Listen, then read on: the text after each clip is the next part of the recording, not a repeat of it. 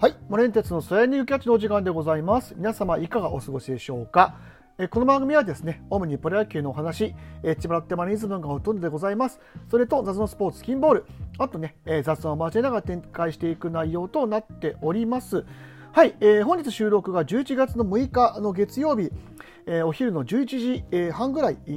のお時間でございますが、えー昨日ね、え日本シリーズが終わりまして、まあ、今シーズンが終了とようなことになりました。えまずはね、え阪神タイガースえのファンの皆様、まあ、あの球団関係者、あとは、まあ、選手、監督、えー皆様ね、はい、あの優勝、日本一おめでとうございます。ね、あの待ちに待った38年ぶりの日本一の栄冠ですね。あの 本当に喜ばしいことだと思いますし、あの僕個人的にはあの本当にこれでね日本一決めたんで、ぜひあの33対4はね、あのもうこすらないでいただきたいというのが、えー実際でございます。はい。あのね大阪行くとね本当にねいずっと言われるんですよ。阪神ファンの方から。あの霧はなとかね。ね、あの って言われるんです。で、まあ、霧も晴れたでしょ？優勝したからね。なので、あの、ぜひね、えーお手柔らかに、あの、もうね、優勝したんで、優勝を喜んでいただければというふうに、えー思っておりますが、えっ、と、それでですね、まあ、あのまあ、阪神ファンの方もね、まあ、僕の友達とか、もしくはね、タイガースキャストの皆様の中にはたくさんいらっしゃいますので、で、僕はもうパリーグファン、まあ、パシフィカンでございます。ね、あの、ロッテの歌にもね、ワリラパシフィカン、世界のロッテ、まあ、世界のロッテにほど遠いですけども、はい。っていうね、えー応援歌がございますので、まあ、ちょっと、なんだろうな、えーまあ、オリックス側から見て、日本シリーズをちょっとあの見てみようかなというふうに思います。で、あのーまあ、今回の日本シリーズ、まあ、なかなかちょっと、なんだろうな、あの片方が、えーちょっと打たれると、ガタガタガタっといくっていうか、ね、あの言い方があまり良くないかもしれませんけど、割と大味な展開で試合が進んでいったような、えー気がします。あとエラーもね、えー、と残念ながらちょっと多かったというところも、まあ、甲子園のコンディションとかっていうのもね、あの加味しているようなところだと思いますけど、やっぱりちょっとエラーが多かったっていうのと、なんだろうな、実際に、あの本当に、なんだろうな、緊迫したっていうのが、あのもうちょっとなんかつばぜり合いみたいなものをね、こまあ外野なんでね、僕らはね、あの見たかったなっていうのはあります。まあね、ほとんど、まあ、その球団の人たちはね、当該球団の人たちはもう勝つために必死でやってるわけですから、まあ、僕らがそれに難癖をつけるのはね、どうかと思うんですけども、まあ、そういう、まあ、パ・リーグから見るとそういう感じに、えーと思いました。それとね、まあ、あとオリックス側からするとやっぱりかなり満身創痍だったっていうのが、まあ、今日の、えー、と情報で伺えます。はい、あの2つ情報が入ってきましてえまずは、えー、と杉本裕太郎選手がですね左足首を手術と。あの日本、えー、と CS の最終戦ですね CS のファイナルシリーズの最終戦であの痛めた左足首の状態が結構悪かったらしくてですねあの結局やっぱり手術を、えー本当は即手術をしなきゃいけないぐらいの状態だったらしいんですけど、まあ、なんとかあのここだけはという形で出たような状態だったそうです。それと、えー紅林選手ですね。紅林幸太選手が左第4子、えー中うえー中ああ手根中枢関節炎、まあ、いわゆる人体損傷というふうな書いてますね。のために、えー、と辞退をするということが分かりました。であんだけねあの打って、まあ、守ってっていう形であの、ね、優秀選手も選ばれた紅林が、まあ、そんなね怪我の状態を押して戦ってたっていうのもねあの本当にすごいなと思いますし全くねそういうふうには見えませんでしたからね。はい。あのびっくりしましたけども、まあ、要は何を言いたいかというと、まあ、ある程度ねその順風満帆に、えー、とほぼほぼ怪我人もなく、まあ、万全な状態でシリーズを迎えられたタイガースに関しあの対してやっぱりこれだけ、ねえー、と主力選手の中に2人怪我人を抱えた状態でシーズンに臨まなければいけなかった、まあ、オリックスえーバファローズは、うんね、ちょっとやっぱこの時点で少し戦力的に差がついちゃったのかなっていうのもそうだしあと、あのーファイナルシリーズでね、まあ、うちとこれはまあうちを上げる 意味もあのあるのかなと思うんですけど、まあ、本当にあのうちもねうち以上うちが、あのーオリックス以上に満身創痍だったのは間違いないんですよ。なんせあれあのファイナルでスタあのショート、ね、スターターというかブルペンデーをしなきゃいけないほどピッチャーがいなかったわけですからだからそこに、まあ、隠れて、まあ、目立たなかったわけなんですけど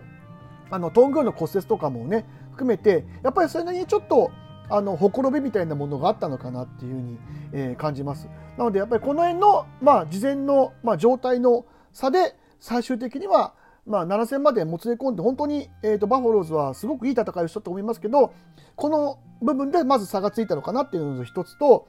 あと,、えーと、キャッチャー問題ですね。はい。あのー、割とシーズン中にですねオリックスはその CS もしくはその日本シリーズに向けてあえていろんな策を、えーと、取ってきてました。あの若手を、まあ、それなりに積極的に使ってきたいだとかね。あとは、まあ、あのピッチャーとかも、まあ、あのなるべく連投させないというような、まあ、それはあの吉井さんもやってたことですけどもあのそういうようなことで割といろんな工夫はしてきたと思うんですけど、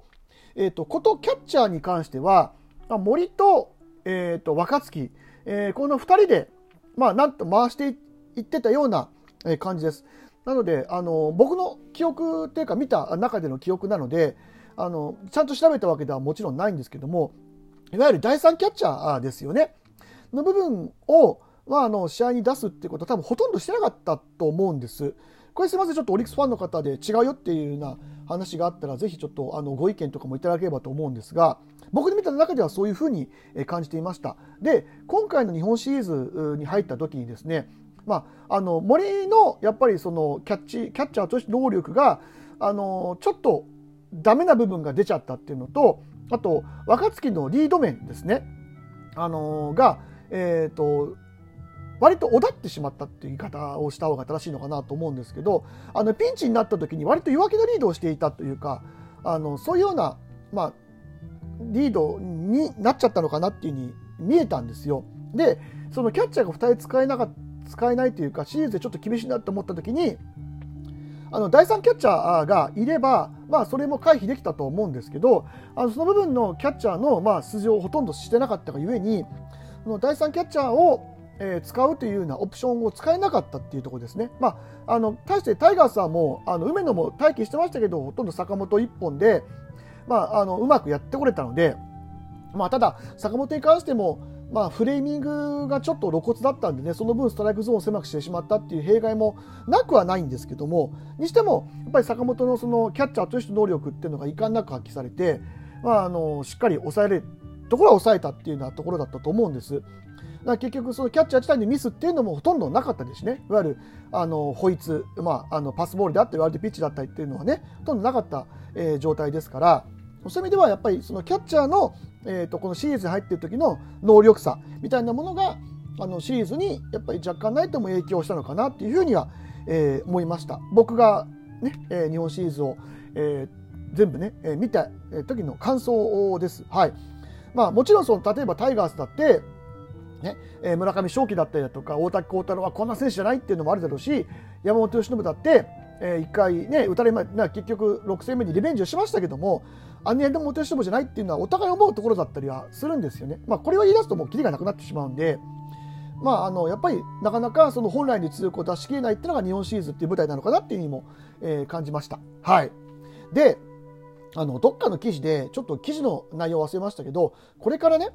あのスタメン固定っていうのがひょっとしたら球界のトレンドになるんじゃないかみたいな、えー、記事を、えー、見ましたけどもいやそれは僕はもう真っ向から違うと思ってましてあの全監全員ね僕12人の監督全員そうだと思いますけどあの固定できるんだったら固定したいんですよ。これは吉井さんも言ってました。固定したいんだけどもあの固定できるほどの実力がなかったりだとかうちなんかはもう特に打てないっていう絶対的なあの不利な条件がありましたからあのそういうような形であのいわゆる日替わり打線だったりだとかそういうふうにそれぞれ追えないっていうふうに言ってました。なのでまああのトレンドっていうか本当はそうしたいんですよ。みんなあの12期の監督はね。ただそれができないからそうなってしまったわけで。今年だってね杉本の不調だったりとかあったりなんかして、まあ、やっぱり主力にいろいろいろんなねあの森の怪我だったりとかもあったりするわけじゃないですか。でそこであのやっぱり打線の順番っていうのは変えざるを得ないし、はい、で特にオリックスなんかはあのやっぱり吉田正尚っていう軸が抜けたがゆえにですねそういう意味でその部分をカバーしなきゃいけなくなったわけですよね。で、まあ、トングっていう、まあ、あのシンデレラボーイが出てきたとはいえ、まあ、苦しかったと思うんです。でタイガースに関してはあのそこのスタメンの,、まあ、あの状況っていうのがバチッとはまってそのスタメンの選手が1年間、まあ、ほぼほぼ怪我をせず活躍できたっていうところの部分の違いだと思います。だからこれは僕はトレンドというのはちょっとニュアンスが違うなっていうふうに、えー、考えています。はい。こんな感じで日本シリーズのお話をしていきました。それでですね、あのまあ今日からえー、ストーブリーグが始まったわけなんですけど、えー、早速いろんな動きが、えー、出てきてます。はい。これはちょっとまたあの違う時間にですね、あの時間もちょっとないんで、お話しさせていただければと思います。とにかく、えー、日本シリーズが終わりました。えー、改めまして、タイガース、えー、ファンの皆様、優勝おめでとうございます。というわけで、お聴きいただきましてありがとうございました。森ン哲でした。